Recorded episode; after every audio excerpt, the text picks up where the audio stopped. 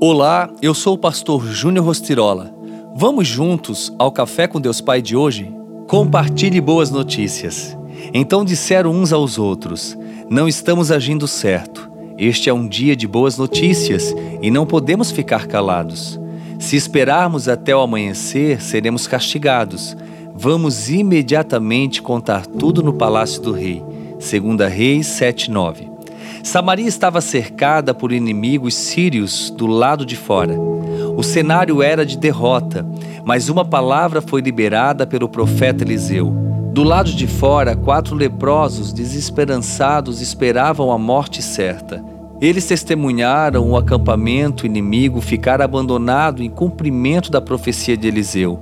E maravilhados com o ocorrido, foram até o rei anunciar o milagre. Isso quer dizer que quanto mais abençoado você for, mais precisa abrir a boca e compartilhar as bênçãos divinas. Você tem a responsabilidade de espalhar as boas notícias. Cada vez que essa passagem me vem à memória, lembro-me do que uma pessoa que salta numa piscina faz com aquelas que estão próximas. Estas inevitavelmente são alcançadas pelos respingos da água, lançados para fora da piscina.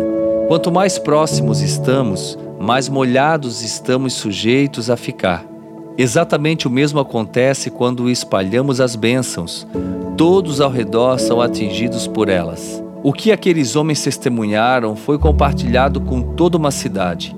Igualmente, quando aceitei Jesus como meu Salvador, eu quis compartilhar com todos a esperança que passara a ter. Não me importava se eu tinha sido rejeitado o que me importava é que todos os demais vivessem tudo o que eu estava vivendo em Deus. Você tem a oportunidade de dar boas notícias às pessoas.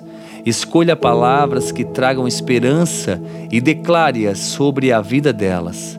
Desafio você a enviar este áudio com esta mensagem de esperança a alguém. Jesus deseja alcançar outras pessoas como alcançou você. Seja realmente alguém que transforme a vida de outras pessoas. Compartilhe boas notícias em todo o tempo. A frase do dia diz: ame em todo o tempo sem arrependimento e viva sem desculpas. Isso é muito importante, nós viver em amor e viver sem desculpas. Que Deus abençoe cada um de vocês. Fica aqui o meu abraço, meu carinho e juntos nós seguimos 2023.